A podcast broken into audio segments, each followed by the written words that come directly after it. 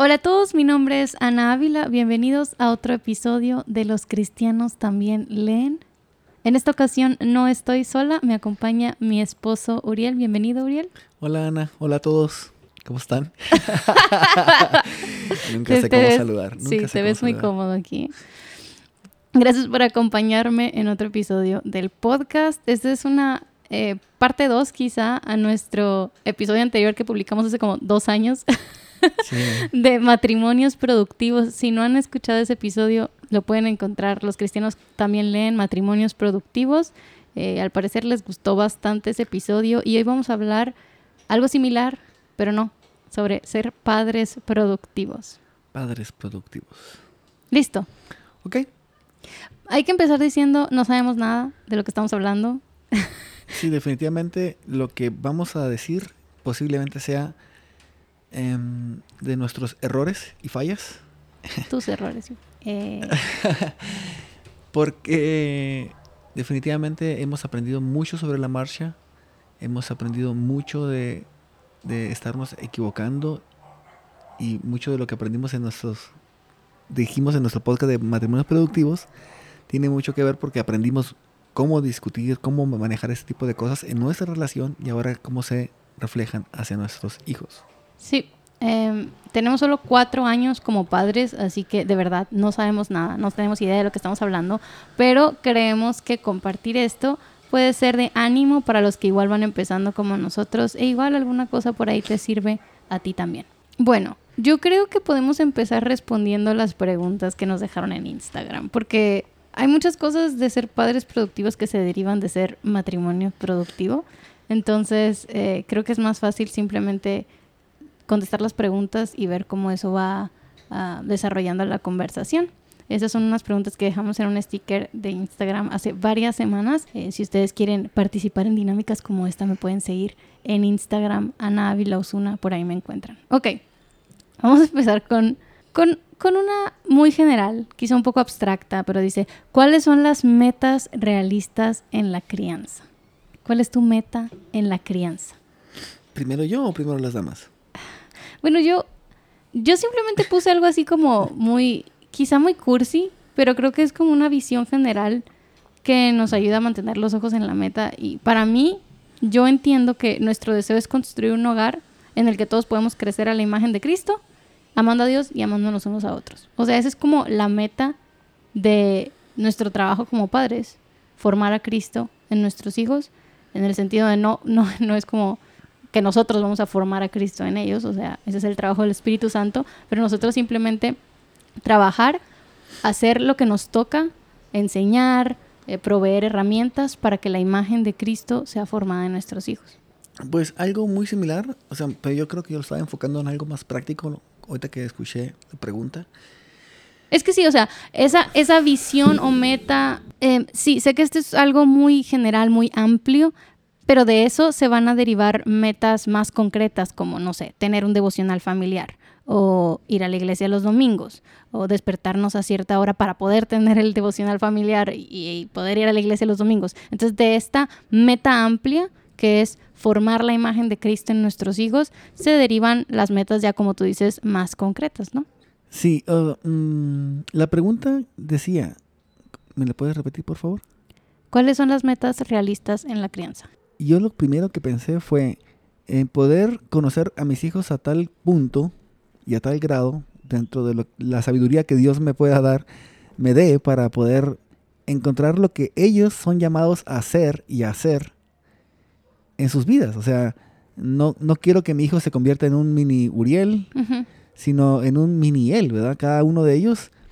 Y dependiendo de sus dones y talentos, poder apoyarlos e impulsarlos en eso tanto para las cosas que hacer como en quién ser, o sea, su personalidad, sus, su forma de, pensar, de trabajar. Obviamente no va a ser perfecta y va a ser pulida, pero no quiero que se convierta en un mí, ni tampoco quiero que se convierta en un alguien más, sino en poder descubrir realmente quiénes son ellos y aunado a lo que es lo que Cristo está haciendo formado en ellos, poder así presentarlos al mundo y decirles, vayan, ¿verdad? Sí, creo que esa es otra meta buena, o sea, y creo que es debajo igual de este paraguas de que la imagen de Cristo se ha formado en ellos, obviamente entendiendo que es en su personalidad, con sus dones, con sus talentos, pero creo que sí vale la pena recalcarlo porque quizá muchos padres tienen una idea muy específica de cómo tiene que lucir un buen hijo y por lo tanto cómo deben ellos ser como padres, como ah, tiene que gustarle esto, tiene que realizar esas actividades o tiene que sacar tantas calificaciones de cierta manera. Y, y, no es así, o sea, cada ser humano es distinto y tiene dones distintos, gustos distintos, fortalezas, debilidades distintas y tenemos que ser sensibles a la personalidad, el corazón de nuestros hijos para ayudarles a que crezcan en la imagen de Cristo siendo ellos quienes son. Así es, y también yo creo que eso nos va a evitar muchas frustraciones porque obviamente nos vamos a llevar mejor con el hijo con el que más tenemos eh, afinidad, ¿verdad? Pero si a mí me gusta el básquetbol y a mis hijos les gusta el fútbol, ese juego feo, pues que les guste, ¿verdad? Y poder apoyarlos y, e impulsarlos. Yo preferiría que fueran eh, arquitectos, bueno, pero ellos quieren ser futbolistas, músicos. Bueno, vamos a ver qué tan real puede ser eso para sus vidas. Sí. Y, y ponerlo a prueba y que ellos mismos ellos mismos e-, evalúan ese camino, ¿verdad? Sí, creo que esto tiene mucho que ver con el pensar que los hijos están para servirme a mí, para satisfacerme a mí, para cumplir los sueños que yo quise tener en la vida. Les voy a dar todo lo que yo no tuve y los obligas a hacer un montón de cosas que ellos ni, les interesa hacer. porque estás viendo a tus hijos como un canal para beneficiarte tú, para yo sentirme amado, yo sentirme necesitado, eh, y eso es, eh, es, es, es, usar a la gente, o sea, en este caso a tus hijos, para satisfacer los deseos de tu corazón, cuando tú como padre estás ahí para servir. Y como padres cristianos tenemos el ejemplo de Cristo que se entregó hasta la muerte por nosotros y nosotros así tenemos que entregar nuestras vidas a favor de nuestros hijos. Nuestros hijos no están ahí para satisfacernos a nosotros, sino que nosotros estamos ahí para servir a nuestros hijos y que eh, Dios pueda ser glorificado en sus vidas a través del trabajo que, que nosotros hagamos en ellos, pero no para beneficiarnos nosotros, sino para que ellos sean beneficiados y servidos, ¿no? Así es. Ok. Ahora hablemos de cosas más prácticas, quizá. Una de las preguntas era, ¿cómo mantener la casa ordenada sin descuidar estar con los pequeños? Yo propondría desordenarla cuando ellos la están desordenando. O sea, y así pasas tiempo con ellos. Sí, hay varias cosas que, que, que me di cuenta en esta, en esta pregunta. ¿Cómo mantener la casa ordenada? A veces pensamos que la casa tiene que verse de fotografía todo el tiempo. Hace años leí un artículo en coalición, la verdad es que ni me acuerdo del versículo, ni me acuerdo el título del artículo, pero era esta idea de que hay un, hay un proverbio que habla de que algo así como que en el establo donde hay bueyes está sucio, algo así. No, no ese es el proverbio, no me citen, pero, pero la idea es esa, o sea, de que donde está ocupado un establo va a estar sucio porque pues hay animales ahí, ¿verdad?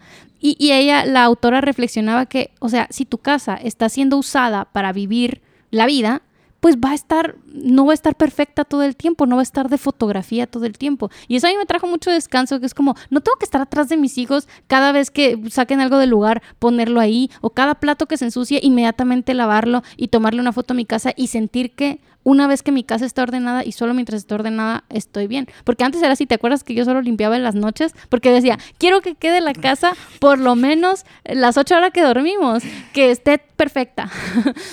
Si la casa está limpia mientras que está vacía, pues. Sí, exacto. Pero no, no tenemos que tener este afán de que la casa esté para tomarle foto para Instagram todo el tiempo. Creo que esa es una carga que nosotros mismos nos hemos puesto que no necesitamos llevar. Y nos cuesta más cuando, por ejemplo, un domingo salimos de la iglesia e invitamos a alguien, oye, ven a comer a la casa. Y de repente, ¿no? La mirada, oye, la casa no está limpia.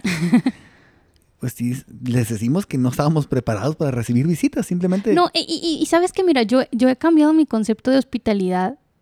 He, leído un par de libros sobre hospitalidad cristiana y, y, una de las cosas que, no me acuerdo en qué libro era, pero eh, hace la diferencia entre entretener en inglés quizá tiene más sentido, pero es como la palabra entertain, que es entretener gente, o sea, como que tú organizas una cena súper elegante y recibes a la gente y tienes un, programa, un menú, todo elegante, todo bonito, como para lucirte. Un evento. Un pues. evento, ajá. Y la hospitalidad dice, no, es diferente. En la hospitalidad, el que recibe a las personas y el que es bienvenido tienen roles intercambiables. O sea, el que llega te puede ayudar a hacer la comida, te puede ayudar a lavar los platos. O sea, es, es ser, fam es ser familia, es ser comunidad juntos. Todos nuestros amigos que están escuchando que los invitamos a casa, por favor, laven, los, platos. Pero esa es la idea, ¿no? De que cuando somos hospitalarios estamos haciendo vida juntos y no es nomás así como que, ay, yo te voy a poner, yo te voy a servir, sino que juntos vamos a crear este espacio en donde podamos convivir. Entonces eso me ayuda a, a, a no estar con este afán de que si invito a alguien a mi casa, tiene, o sea, no, no, no invito a la gente a mi casa para impresionar, para que digan, uy, qué bonita casa, o ay, qué ordenado todo, sino para hacer vida juntos y a veces hacer vida es cocinar, lavar, limpiar, ordenar.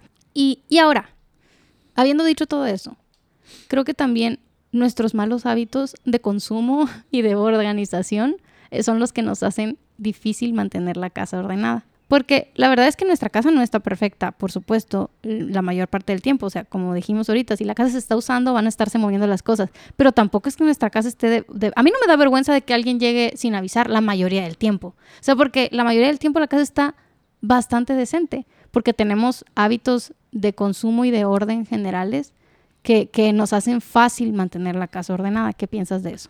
Pienso que tienes mucha razón. Gracias, Uriel, por estar con nosotros en este episodio del podcast. Es que sí es importante, o sea, es importante que, que desde el principio estemos en, en, la misma sintonía. O sea, si vamos a estar diciendo que queremos la casa ordenada, pero al mismo tiempo nosotros brindamos mil oportunidades para tenerla desordenada. O sea, si yo le digo a mi hijo, oye, ese monito, ¿en dónde va? Ponlo en su lugar. Si él no sabe dónde va, obviamente va a ser muy difícil que, me, que me ayuden, ¿verdad?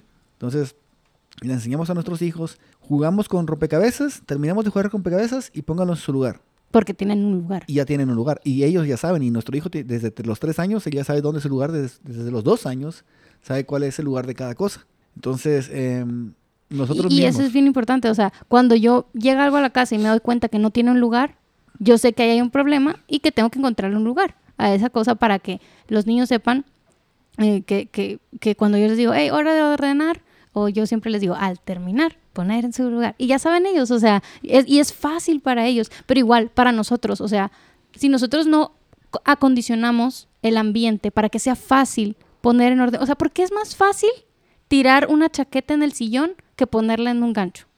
Porque los ganchos están atiborrados de cosas y ya no puedes poner ni una cosa más, o porque no tienes los ganchos para poner las cosas. Entonces, la solución es despejar los ganchos o comprar un gancho y ya va a ser igual de fácil tirarla en un sillón, la chaqueta, que ponerla en su lugar adecuado. Entonces, mi, mentalidad siempre es así. Si veo que una cosa está constantemente en desorden, es porque no le he asignado un, un, lugar que sea de fácil acceso para que sea igual de fácil ponerla en un lugar X, ahí nomás desorden, o ponerla en su lugar adecuado.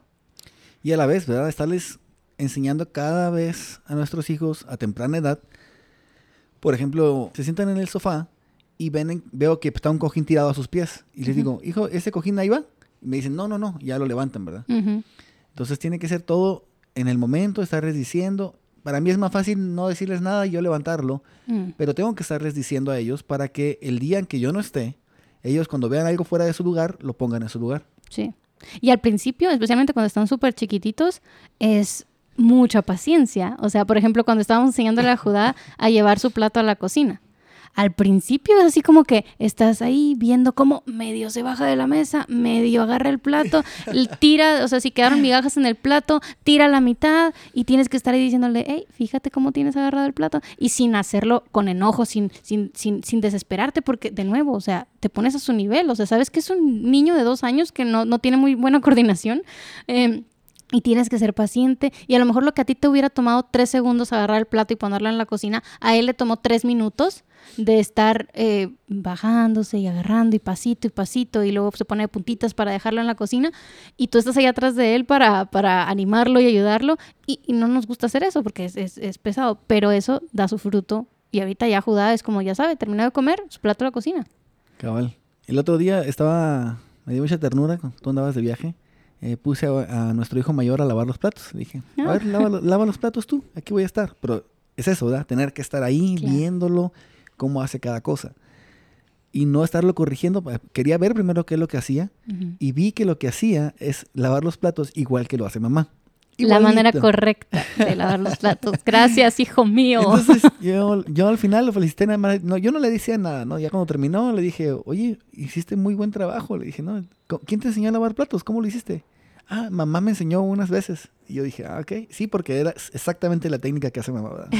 Poner de un lado al otro, y luego enjuagar y luego volver a lavar, toda esa técnica y me dio mucho, mucho gusto, la verdad, verlo. Qué belleza. Pero sí, es, es, es pasar tiempo, es, es invertir en esos momentos cotidianos sencillos que, que dan fruto en su tiempo, ¿no? Ahora, la siguiente frase de esta misma pregunta, también creo que vale la pena hablar sobre ella. Dice, ¿cómo tener la casa ordenada? Ya hablamos sobre eso. Sin descuidar estar con los pequeños. Yo quiero hablar de esto porque no sé si le pasa a los papás. La verdad es que no creo. Pero las mamás tenemos esta presión que hemos puesto sobre nosotras mismas o la sociedad, lo que tú quieras, de tener que estar con los ojos puestos en nuestros hijos todo el tiempo, entreteniéndonos a nuestros hijos todo el tiempo, y, y es todo lo que, lo que hay que hacer en la vida. Y mira, yo entiendo que hay extremos de ser negligente con tus hijos y no pasar nada de tiempo con ellos. No estamos hablando de eso. Creo que todos sabemos que es importante pasar tiempos eh, de refrigerio, de, de estar instruyendo, de estar corrigiendo, de estar divirtiéndonos con nuestros hijos. Pero de verdad, o sea, yo, yo escucho mucho esta idea de que a todo momento, en cada instante, una mamá, una buena mamá, tiene que estar o entreteniendo, o jugando, o viendo a sus hijos, o poniéndoles matemáticas, poniéndoles manualidades. Siempre hay que estar ahí. ¿Tienes alguna opinión al respecto?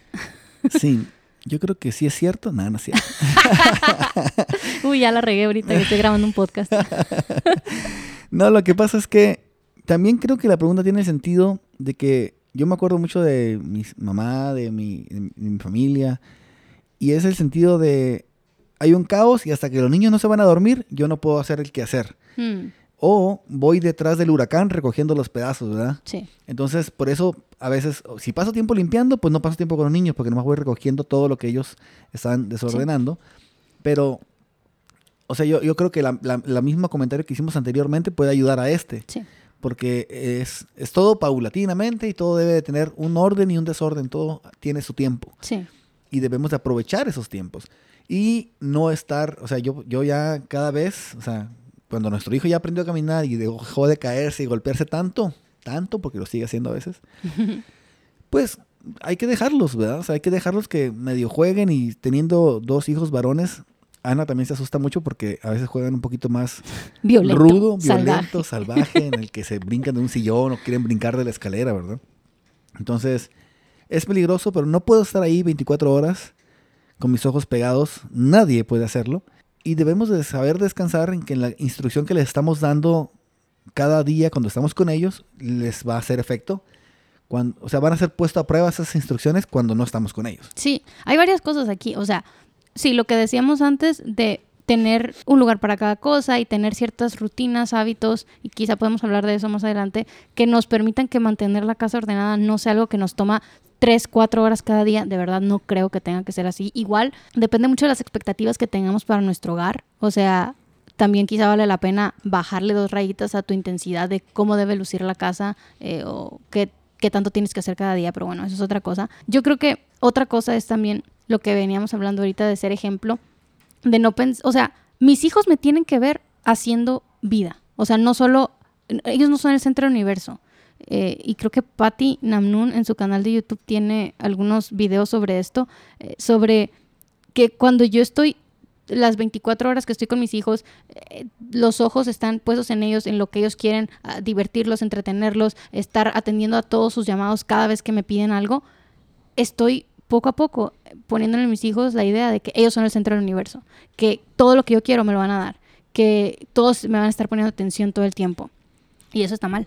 Y aparte mis hijos me tienen que ver haciendo vida, me tienen que ver haciendo ejercicio, me tienen que ver leyendo, leyendo la Biblia, me tienen que ver ordenando la casa porque así aprenden a ellos vivir sus vidas también. Tomar café con amigos. Claro, eh, tener un estudio bíblico, uh, tener gente aquí en la casa y que ellos aprendan que mamá está con sus amigas y ellos pueden estar, sí, aquí jugando enseguida, eh, pero ellos se espera que estén eh, en silencio, que estén tranquilos. Si necesitan algo, si es una emergencia, por supuesto, los atendemos. Igual lo que hablamos de hospitalidad, que incluso mis amigas pueden, eh, pueden estar ahí con ellos jugando o, o sirviéndoles algo de comer, qué sé yo. Pero Ellos están viendo cómo sus papás, su papá pastorea, su papá aconseja, su papá está preparando un sermón, eh, su papá está jugando videojuegos, su papá está haciendo ejercicio, su papá está, o sea, ellos nos tienen que ver haciendo vida para que, la, o sea, porque a veces queremos que nuestros hijos sean todo esto, que sean personas sociables, que se junten con amigos, que estudien, que lean, que hagan deporte, pero ellos no jamás nos ven haciendo esas cosas. ¿Por qué? Porque pensamos que lo único que tenemos que hacer es mirarlos y hacer manualidades con ellos todo el día. O darles la tablet. O darles la tablet, es otra cosa también. Y, y otra cosa que creo que vale la pena mencionar acá es el, lo de lo que aprendimos del libro este de límites, de que los hay, hay, un libro muy bueno que si no lo conocen es Límites para nuestros hijos de John Townsend y Henry Cloud, Límites para nuestros hijos. Si lo buscan en Google así lo van a encontrar, está en español. Y ellos hablan sobre la idea de que los niños son responsables de su propia diversión. Así Eso es. me encanta. O sea, de verdad yo me sentí libre cuando escuché esa frase. Porque de nuevo, yo también tenía esta idea de que yo tengo que ser la payasita eh, de mis hijos, de que todo el tiempo tengo que estarles entreteniendo y pensando en juegos y manualidades todos los días, todo el día. Y qué interesante porque, porque tú que tenías esta idea, pero tú nunca fuiste criada así. O sea, yo nunca fui criado a que mi mamá estuviera sí, conmigo no sé. 24 horas, 7 días a la semana. O sea, yo me entretenía solo. Yo lo que tenía era muchas actividades. O sea, yo siempre estaba en alguna actividad.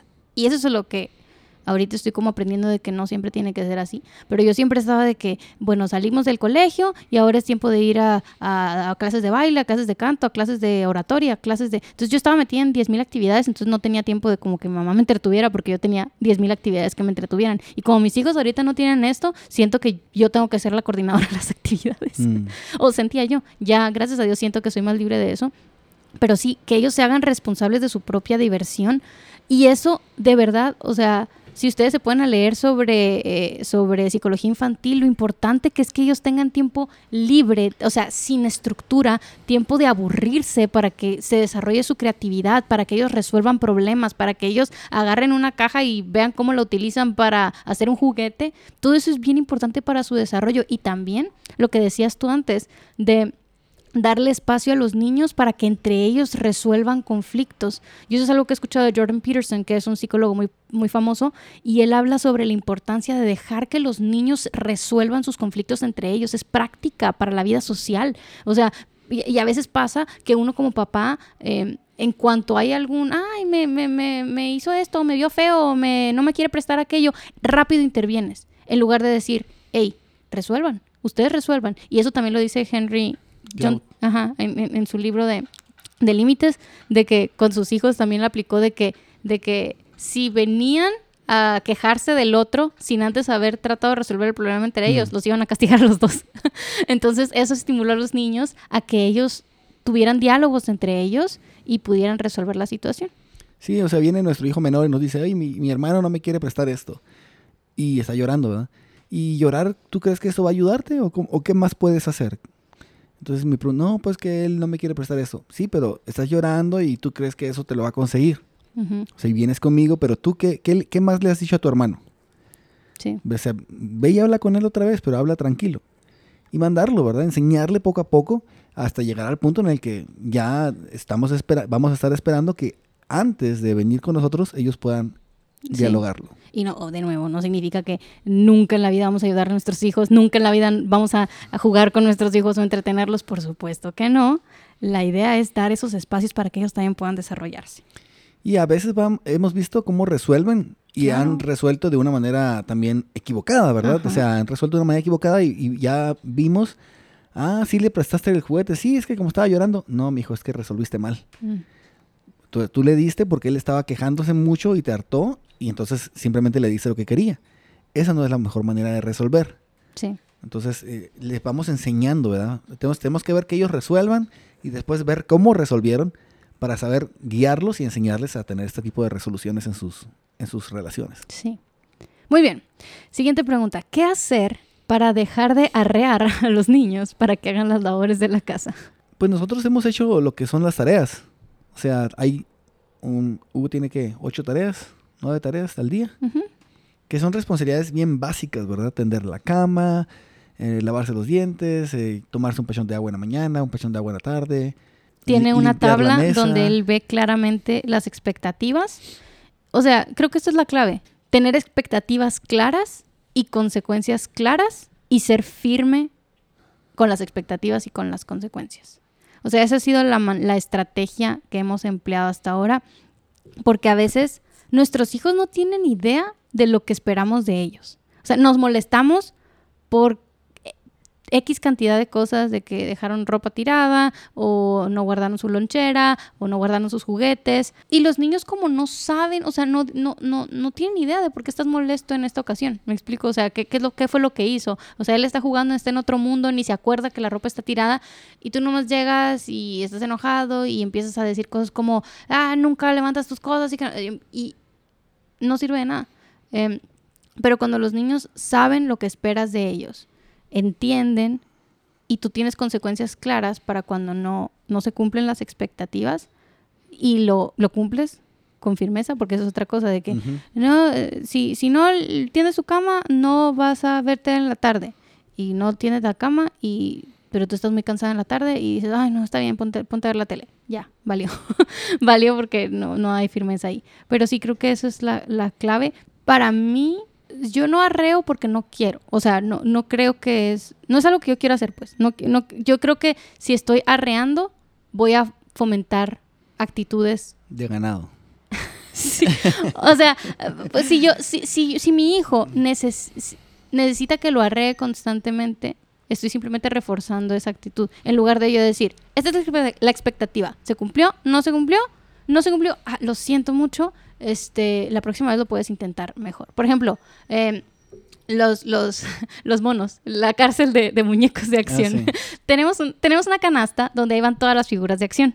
De nuevo, tener un lugar para cada cosa y cada cosa en su lugar. Los niños se les explico, chicos, me encanta que jueguen con sus figuras de acción, pero cuando terminen de jugar, las tienen que poner de nuevo en esta canasta. ¿Entendido? Entendido. Todos estamos en la misma página, la expectativa es clara.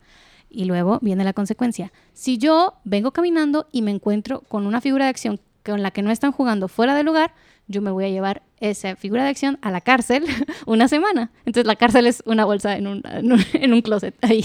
Entonces no pueden jugar con ella. ¿Entendido? Perfecto. Entonces paso y, uy, los monos se van a la cárcel. Y los niños inmediatamente, ¡no! y yo, lo siento mucho, eh, aquí los voy a guardar y lo pueden intentar mejor la próxima vez. Pero no es de que paso y, niños, los muñecos otra vez, ya los dejé ahí, ya les dije diez mil veces. La consecuencia es clara y hay que poner la consecuencia en marcha y ellos ya, o sea, cuando se, se hizo la consecuencia y vio que cumpliste, la próxima vez es más probable que lo, lo hagan que lo hagan más rápido. sí. Cabe mencionar que todos los monos se encuentran en la cárcel ahorita. en este Superman, momento. Flash, Spider-Man se encuentran en, en en la prisión, sí. El mundo está vulnerable porque todos los superhéroes están en la cárcel. Sí.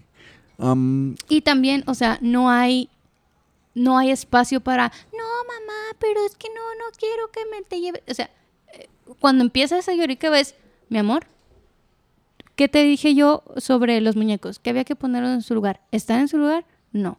Se van a ir a la cárcel. Ser súper clara con las expectativas, ser firme con las consecuencias, acaba con, acaba con los berrinches. En, o sea, y sí, lo intentan, el más chiquito lo intenta de, de querer llorar y así, pero el poner el alto, explicar, ha hecho que sus berrinches no duren, porque ya saben que no funcionan. Eso es otra cosa. Porque lo va a hacer con esa intención, ¿verdad? Con esa intención hacen berrincha, llanto y todo, ¿verdad? Y si el llanto permanece, si el llanto dura, se extiende, pues hay que, ¿sabes qué? Entonces, estás haciendo demasiado berrinche por esto, vamos a tu cuarto a platicar. Sí. Y vamos a su cuarto a platicar con él. Y si no se tranquiliza, va a tener que tomar sus cinco minutos ahí a solas. Y después regresamos con él a volver a platicar de ese tema. Porque no es, no es un buen parámetro que él con berrinches quiera conseguir las cosas. Sí. Y, y eso ha pasado, ya casi no pasa. O sea, antes pasaba más. O sea, que, quería probar con, con berrinches y así, el, conseguir sus cosas. Pero eso es un principio básico de psicología. Se llama eh, el um, intermittent feedback, como retroalimentación intermitente. ¿Tú sabías que si hay una, una ratita que tiene una maquinita que si le apacha un botón, sale la comida? Si cada vez que le apacha el botón sale una bolita de comida, la rata aprende a conseguir su comida, pero todo tranquilo, ya sabe que cada vez que la apache va a tener una bolita. Si tú configuras la maquinita esa para que a veces dé comida y a veces no. Eso es un- una retroalimentación intermitente. No siempre es apacho, comida, apacho, comida, sino que a veces apacho y no hay nada, y no hay nada, y no hay nada, comida.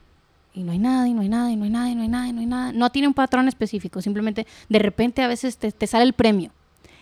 Eso es mucho más eficiente para que la rata se vuelva loca pachando la cosita hasta que salga una bolita. Que sí, siempre que la pacha Ujú. le habla. Entonces, esto es lo mismo que pasa con los niños. Le dices, hay una consecuencia, se va el muñeco. No, pero mamá, que no sé qué. No, mi amor, la consecuencia es que. No, pero es que mamá. No, mi amor. Eh, no, mi amor. Eh, y escala el berrinche hasta que ya no puedes más. Bueno, pues ya, ya, ya, toma. Fallas. Mm. Error fatal. El niño aprendió que lo único que tiene que hacer es Persistir. gritar, llorar, persistir hasta que va a ser. El que Entonces, persevera alcanza. el que persevera alcanza. Entonces, lo importante es ser firme. Y si hay gracia, porque hay gracia. No se trata de, de nunca extender gracia. Que la gracia siempre venga de ti, no del berrinche. Así es. Entonces, es, es bien importante. O sea, sí, eso, eso, eso para mí ha sido bien clave. O sea, y, y a, a nuestro hijo mayor se lo explicamos con más, eh, de manera más explícita. De que, por ejemplo, incumplió con sus tareas y no va a ver televisión. Pero papá quiere ver una película con los niños. ¿Y sabes qué, Hugo? Vamos a ver una película hoy juntos. ¿Tú crees que, que, que te merecías ver esa película hoy? No. Pero vamos a verla. Porque esto se llama gracia. Le, le- le explicamos así. O sea, y, y as- y aprovechamos para explicar el Evangelio de, de que así lo que no merecíamos, Dios nos lo dio también. Sí, eso es muy importante también, tener esos espacios donde tú puedas extender gracia, pero no a causa de un berrinche Ajá. o a causa de manipulaciones de ellos, sino a causa de que tú intencionalmente estás invirtiendo para poder enseñar eso, ¿verdad? Sí. Mm. ¿Quieres decir algo más? No, dale. Es que todo esto, perdón, sí voy a decir algo más. todo esto, a lo mejor hablando de crianza productiva o algo así, dices tú, esto lleva demasiado tiempo. Sí, sí es mucho tiempo para que nos dé descanso más adelante. Sí. Es invertir, es, es- es sembrar semillas. Una última pregunta, porque ya se nos está acabando el tiempo. Dice, ¿cómo lograr que los niños sean disciplinados? Buenos hábitos, hábitos de lectura, etcétera, etcétera. Pues lo primero que hemos hecho o que hemos visto que puede funcionar es el hecho de mantener nosotros una disciplina constante, mantener tanto una rutina de, de entre semana, una rutina de fin de semana, de hora de levantarse, de hora de dormir, de hora de lectura, de hora de comer, de hora de siesta, de hora de ver tele. O sea, que no es como todo el día es Sí. sin orden, ¿verdad? Sino que todo tiene un orden y, y nosotros lo estamos manejando y ellos crecen con este orden. Mm, Entonces, eh, muy al principio me acuerdo mucho que cuando que Hugo cuando llegó con nosotros a casa, él no sabía dormirse a la hora que normalmente era a la hora de irse a su cuarto. Para él era quedarse hasta las 10 de la noche y ya no, ya no aguanto mi cuerpo y me voy a ir a tirar. Entonces, él fue aprendiéndolo y ahora llegan las seis y media y ya tiene sueño. Porque a las 7 ya se sal- tiene que ir a, ba- a- a su cuarto y a las 7 y media ya está más o menos dormido por ahí. Sí. Pero es eso, ¿no? Mantener nosotros una rutina, mantener una disciplina. Ellos nos van a copiar, a final de Mm. cuentas, toda nuestra vida a nosotros. Si nosotros tenemos una vida en desorden, esa es la vida que vemos en nuestros hijos. Nuestros hijos son un espejo nuestro. Y si ellos no llevan un- una disciplina, si ellos no llevan eso, es porque nosotros mismos solamente somos autodisciplinados en ciertas cosas, pero no hemos, hemos visto que realmente necesitamos una disciplina más, más enfocada en, en proyectar tanto a toda nuestra familia, involucrar para poder así crear una disciplina familiar. Sí, la disciplina no surge por arte de magia. No es así como que, ay, qué bonito se me ocurrió desarrollar el hábito de la lectura y del ejercicio. Es algo que tenemos que formar tanto en nosotros como en los niños. Y como dice Uriel, un aspecto muy importante de esto para nosotros ha sido establecer un ritmo, una rutina familiar, que es básicamente, vemos el día, cómo queremos que luzca nuestro día como familia, qué cosas son importantes para nosotros.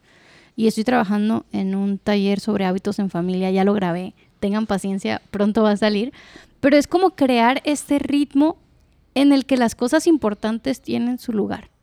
O sea, tenemos una hora de levantarnos, una hora de irnos a acostar, una hora de descansar por la tarde. ¿Por qué? Porque queremos que nuestros hijos valoren el sueño, el descanso, el reposo. Y también a nosotros, eso nos ayuda para nosotros como, como padres, tener nuestro tiempo juntos, nuestro tiempo devocional, nuestro tiempo de hacer ejercicio, nuestro tiempo de descanso. ¿Por qué? Porque lo cuidamos también en medio de esas rutinas familiares, ¿verdad? Entonces, sí, como dices, incluir en esa, en esa rutina el tiempo de, de lectura, un tiempo de, de, hacer ejercicio, un tiempo de ver televisión y qué tanto vamos a ver televisión. O sea, nosotros mismos poner esos límites y no tener que estar cada día adivinando, ay, será bueno que leamos hoy, ah, será bueno que, que, que nomás veamos media hora de tele y, y, y, el resto juguemos o que los niños estén ahí jugando a la pelota o que tengan tiempo para aburrirse y a ver qué hacen. Este, sino que esas son preguntas que ya, ya tenemos la respuesta y nuestros niños también ya saben qué esperar del día y, y, y no hay como, ay mamá, pero quiero ver otra, hora de televisión. Es como, ya sabes, se acabó el tiempo. Y hasta una cosa que hago y que me ha funcionado mucho es pedirle a ellos que ellos sean los que apagan la televisión. O sea, no es como que yo llegar y, bueno, se acabó el tiempo, apagar la televisión, sino que algo que intento hacer con frecuencia es, mi amor, se acabó el tiempo, aquí está el control. Y él mismo apaga la televisión porque estoy tratando de ejercitar en ellos esta, esta disciplina de hay límites en este entretenimiento y así. Pero creo que a veces exigimos a nuestros hijos cosas que nosotros mismos no hemos desarrollado en nosotros em, y... Y que vean diferentes formas en que nosotros mismos descansamos, ¿verdad? No, no solamente es, ah, es que ahorita es un tiempo de sin horario y me voy a poner en mi celular. Hmm. O sea, voy a armar un rompecabezas. Y me siento en la mesa y empiezo a armar un rompecabezas y les digo, ustedes pueden jugar a lo que ustedes quieran, ¿verdad? De repente uno de mis hijos dice, ah, voy a sacar para colorear. Y el otro dice, yo quiero jugar estas cartas. O voy a jugar con el globo aquí en, en, el Porsche y voy a estar jugando con el globo, ¿verdad? Entonces, hay espacios libres, pero esos espacios libres están destinados a la recreación y nada más hay que manejar que si nosotros recreamos siempre en el celular, ellos van a estar esperando tener un día su tablet para poder nada más vivir ahí, ¿verdad? Sí. Entonces, em, si tengo un tiempo para leer, o sea, ah, voy a leer ahorita, ¿verdad? Entonces, ellos van a ver y van a, de repente, yo quiero leer un libro, pero no sé qué libro leer. Entonces lo que nos ven, literalmente lo que nos ven a nosotros hacer es lo que van a querer hacer. Sí, y eso es importante, o sea, aparte de crear el ritmo en el tiempo, o sea, nosotros saber, a esta hora nos levantamos, a esta hora comemos, a esta hora vemos tele, a esta hora leemos, lo que sea, también es crear el ambiente, el espacio.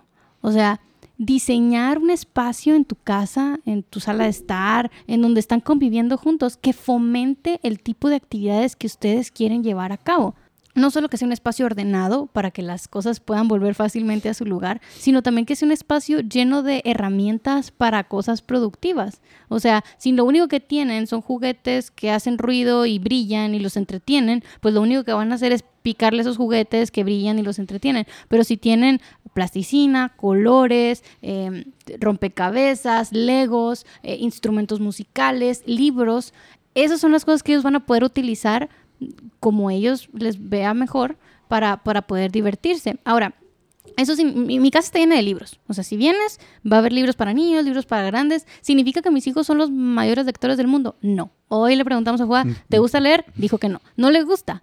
Pero yo sé que la lectura es algo importante para ellos, entonces yo creo un ambiente en el que los libros tienen prominencia. Y a veces, no siempre, pero a veces sucede que cuando están en el tiempo libre donde no hay nada eh, programado, de repente uno de ellos agarra un libro y se pone a ojearlo y yo nomás los veo así como que... y no digo nada, no los volteo a ver, no, no les hago fiesta, simplemente así como que, ¡qué emoción! Este, pero, pero, ¿por qué? Porque están a la mano.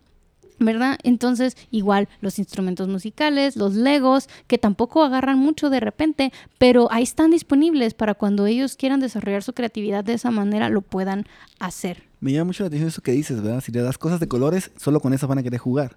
Y literalmente me acuerdo que tuvimos unos, un carrito cada quien de control remoto. Y cuando se le acabó la pila o no sé qué, descompusieron uno, pues ya no podían seguir jugando, ¿verdad? Mm.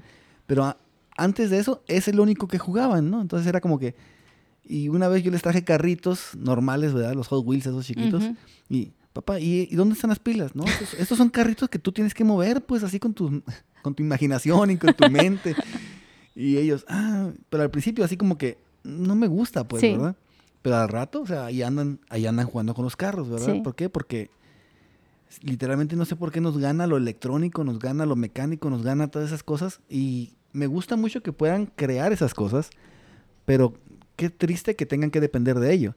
Y me gusta hoy ver en día, o sea, niños que se ponen a jugar con un globo, que se ponen a jugar con, con una pelota, porque la verdad es que es, es escaso. O sea, tristemente es escaso lo que nosotros mirábamos en nuestra infancia de jugar en la pelota ahí en la calle. O sea, eso ya no lo vemos hoy en día. Sí.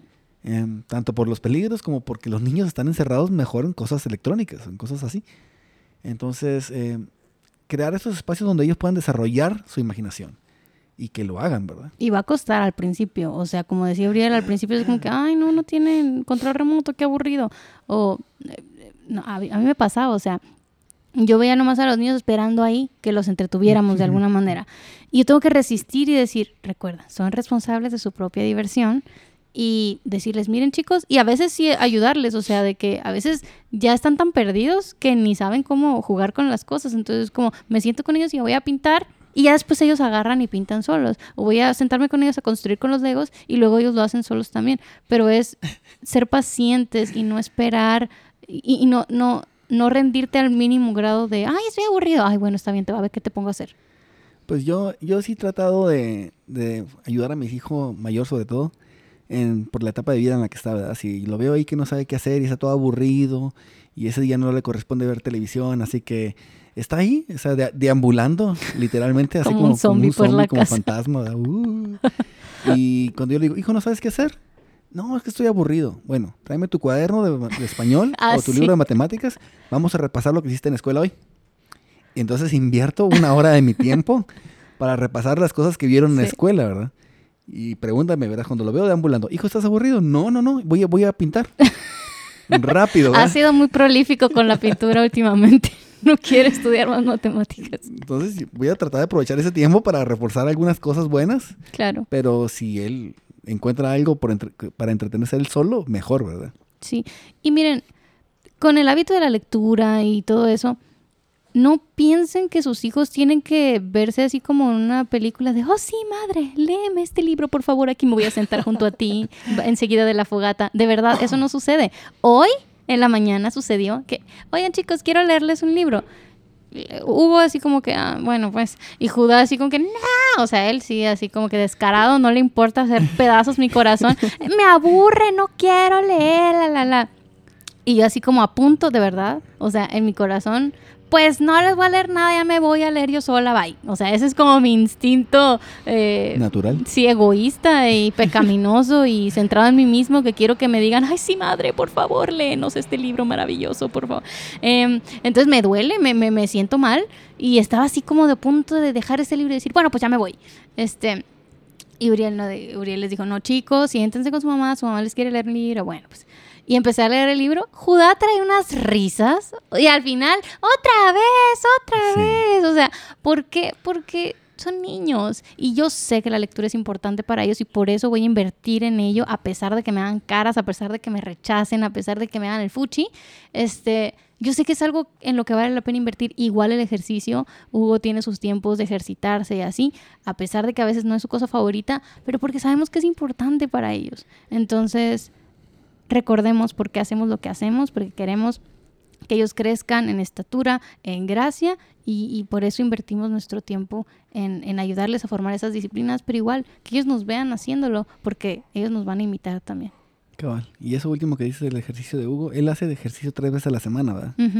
Y al principio lo hacía porque lo mandé a hacerlo.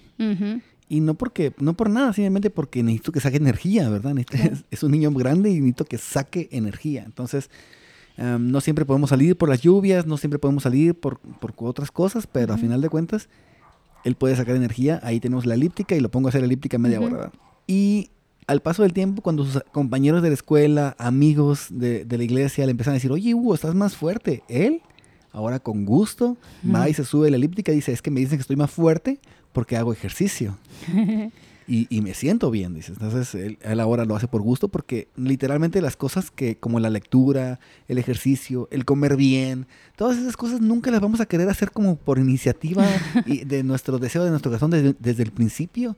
Todas esas tienen que ser, de alguna manera, un poquito impulsadas, ¿verdad? Sí. Empujadas para poder fomentarlas. y Entonces, poco a poco agarramos poco el gusto y vemos el beneficio. Se va formando. Muy bien, Uriel, muchas gracias por estar aquí, gracias por acompañarme. Un gusto. Y gracias a ustedes por enviarnos sus preguntas. Esperemos que esto haya sido de beneficio para ustedes. Bueno, una, una cosa más, sí, porque cabe mencionar que este, este tipo de cosas se va a ver muy diferente en cada familia. Ah, sí, muy importante. Muy diferente en cada familia. Entonces no buscamos que toda la familia sea como lo que hacemos nosotros. Nosotros seguimos aprendiendo y aprendemos de otras familias y otras familias aprenden de, de otras familias pero al final no se trata de que esto es lo que tenemos que hacer, ¿no? Paso uno, paso dos, paso tres. Sí. Sino que el, el, hecho de estar involucrados, padre y madre, en la vida de la crianza de los hijos, nos va a ayudar a ponernos en un mismo canal, en una misma sintonía, Ah, sí, para poder hacer esto. Porque no puede la mamá sola hacer esto, ni el papá solo hacer esto. Necesitamos estar en la misma sintonía para que nuestros hijos vean un mismo frente para, para, para la crianza, para la guía de todo esto. Sí, y de verdad, y si están teniendo dificultades para ponerse en la misma página como matrimonio, esto no es un asunto de productividad, es un asunto de consejería, de comunicación, así que acérquense con sus pastores o con algún consejero que pueda ayudarlos a que lleguen a un acuerdo, porque a, a nosotros nos ha pasado que hay cosas en las que no estamos de acuerdo de cómo hacerlo, muchas de ellas podemos sentarnos y tener un diálogo y llegar a un punto en el que estemos los dos cómodos, en otras hemos necesitado ayuda externa y eso está bien. Y ahora si tú eres una mamá que está criando sola o un papá que está criando solo, sabemos que es muy difícil, bueno, no sabemos, nos imaginamos, porque de verdad, o sea, yo no puedo pensar en hacer esto de la crianza sin mi esposo, así que me imagino que es algo muy, muy difícil, pero recuerda que no estás solo. Eh, Dios te ha hecho parte de una iglesia local, de una comunidad de creyentes. Entonces, si, si, si te sientes cansado, abrumado, por favor, acércate con otras personas que puedan apoyarte. Y, y, por eso presentamos a nuestros hijos en la iglesia, porque como comunidades nos estamos comprometiendo a invertir en los niños de nuestras iglesias locales y no creemos que los padres, incluso si están los dos, deben hacerlo solos. Así que por favor, no camines solo, sola, sino acércate a tu comunidad local. Así es. Muy bien, ahora sí. Muchas gracias por estar aquí. Nos vemos a la próxima. Saludos.